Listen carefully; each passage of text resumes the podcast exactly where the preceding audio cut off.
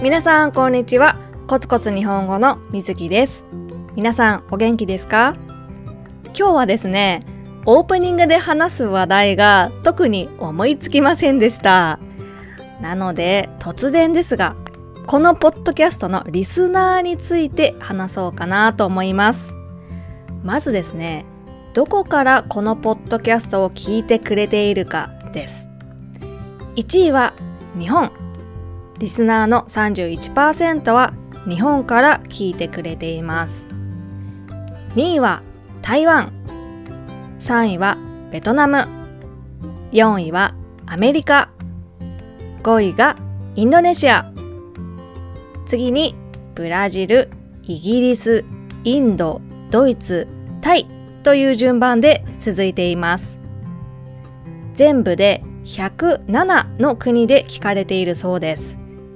いや不思議ですね。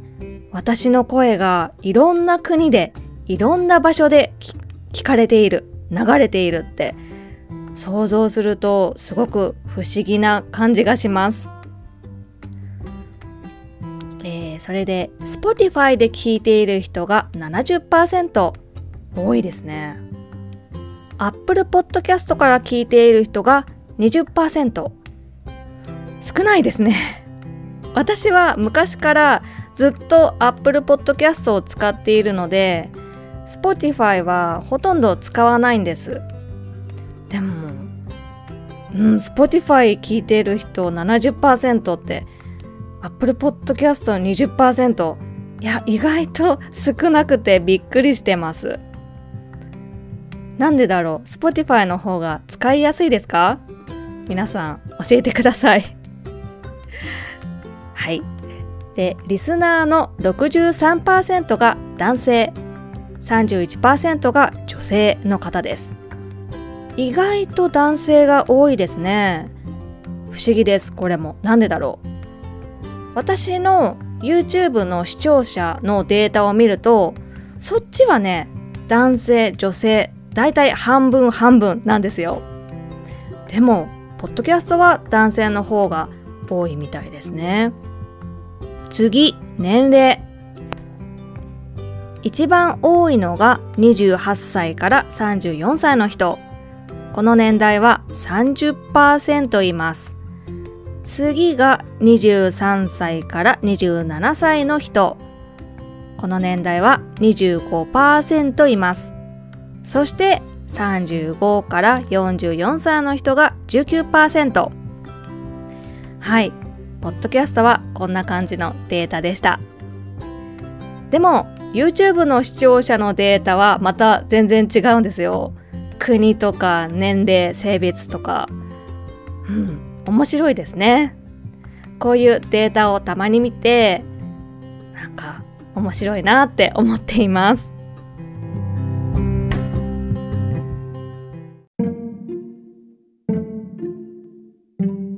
はい今日は水泳の授業について話そうと思います。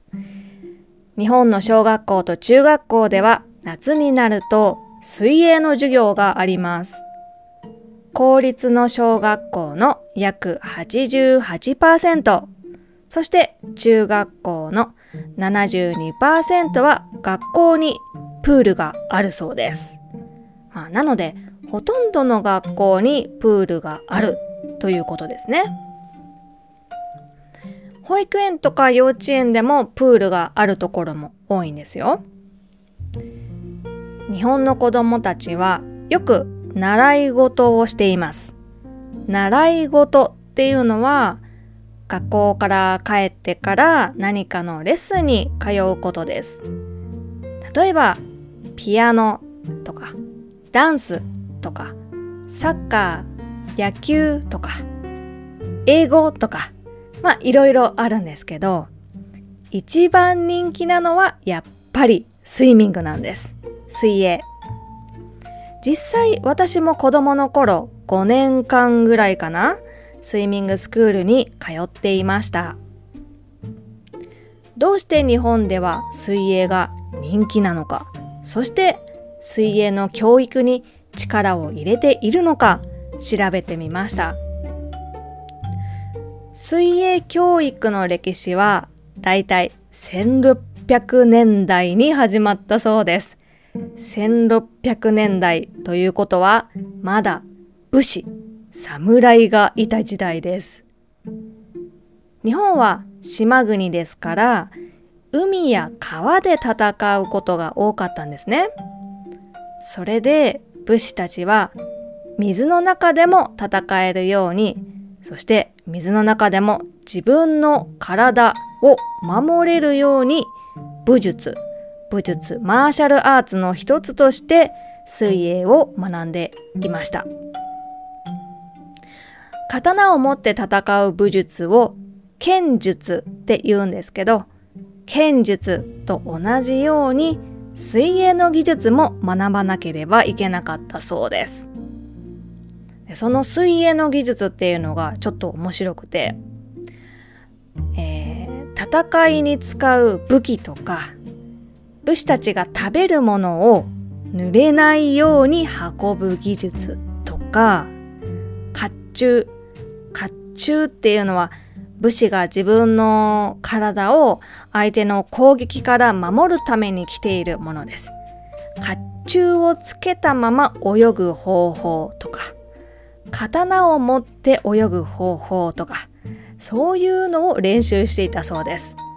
だから今私たちが想像する水泳スイミングとはちょっと違いますよね。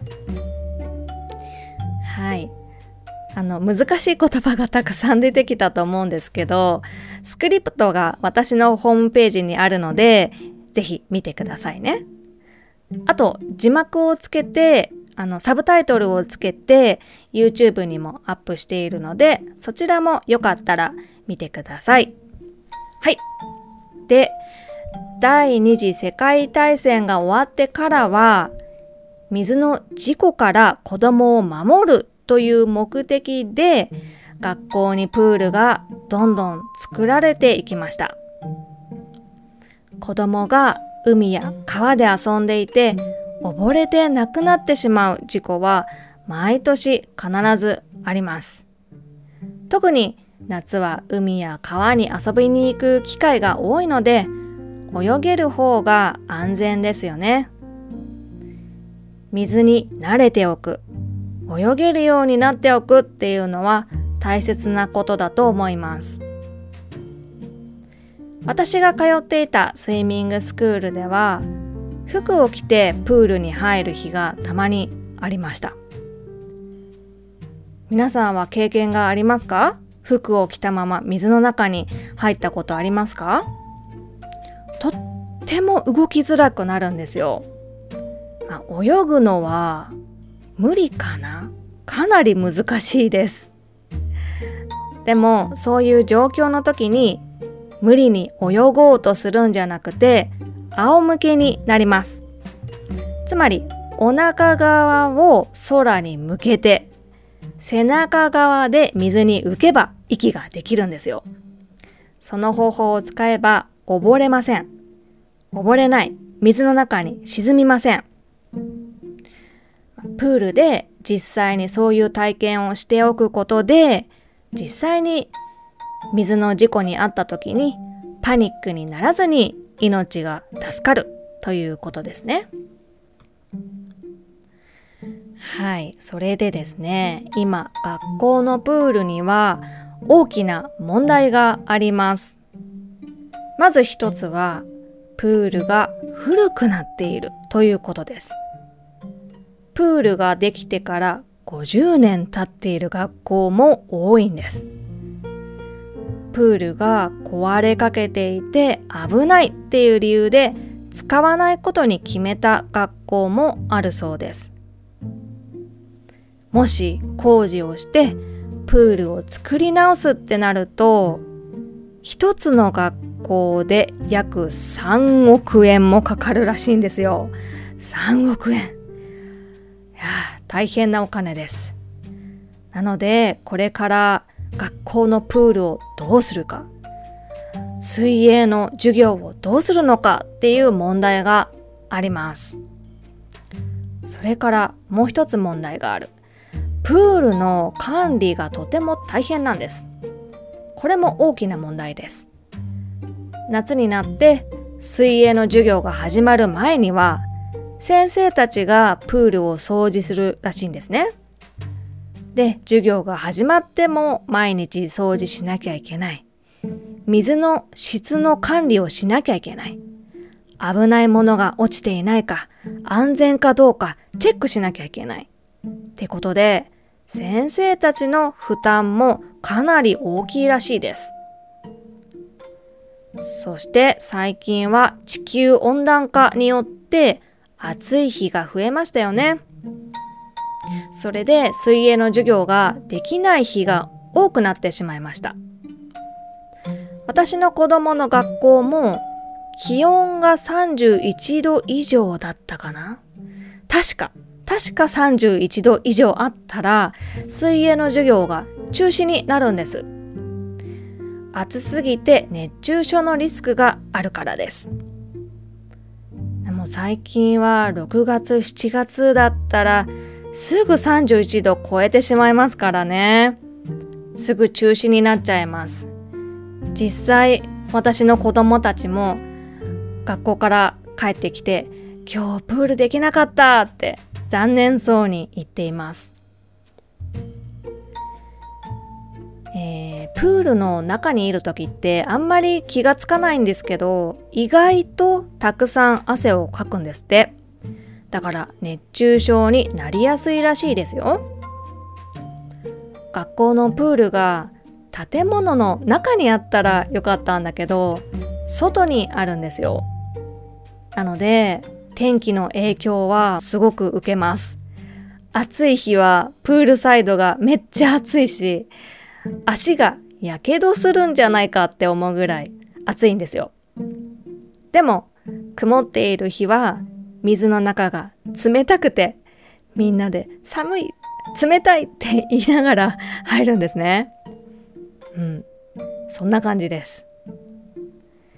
今話したように、えー、プールが古くて壊れかかっていること先生にとって毎日のプールの管理が大変であることそして暑い日とか雨の日が続くと授業ができなくなること。